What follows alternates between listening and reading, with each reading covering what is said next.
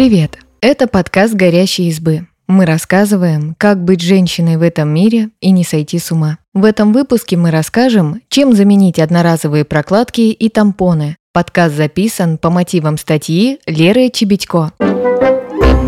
Привычные средства гигиены во время месячных не всегда удобные, могут вызывать проблемы со здоровьем и к тому же вредны для экологии. Не говоря уже о том, что на их покупку в год уходит кругленькая сумма. Мы решили рассказать, что можно использовать вместо одноразовых прокладок и тампонов.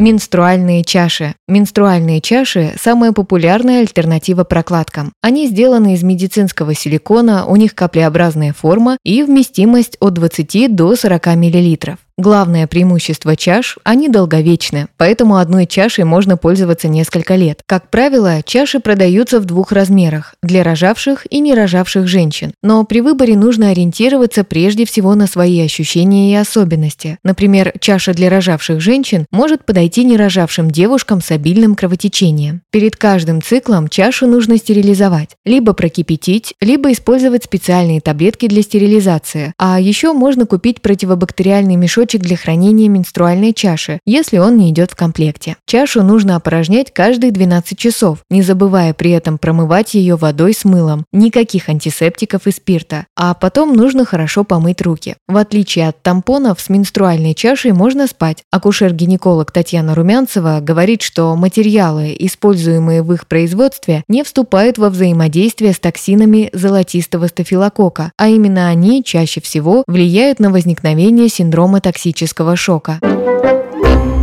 Впитывающее белье. Впитывающие трусы – еще одна практичная замена тампонам и прокладкам. Они сделаны из хлопкового трикотажа со впитывающей ластовицей. Ластовица – это дополнительный слой ткани на трусах. Во впитывающем белье, как правило, несколько слоев такой ткани. Не стоит бояться, что менструальные выделения будут чувствоваться. Они равномерно распределяются и быстро впитываются, а ластовица удерживает и не пропускает влагу. Главное понимать, что одними впитывающими трусами не обойтись. Самые первые производители такого белья белья компания Things сравнивает их впитываемость с двумя тампонами, то есть их хватает примерно на сутки. Поэтому лучше купить как минимум двое впитывающих трусов. Они же рекомендуют после использования замачивать белье в холодной воде, а затем стирать, как и все вещи в стиральной машине. После стирки впитывающее белье можно снова использовать. Кстати, некоторые бренды выпускают купальники для менструации, в которых можно спокойно плавать и не бояться, что они протекут.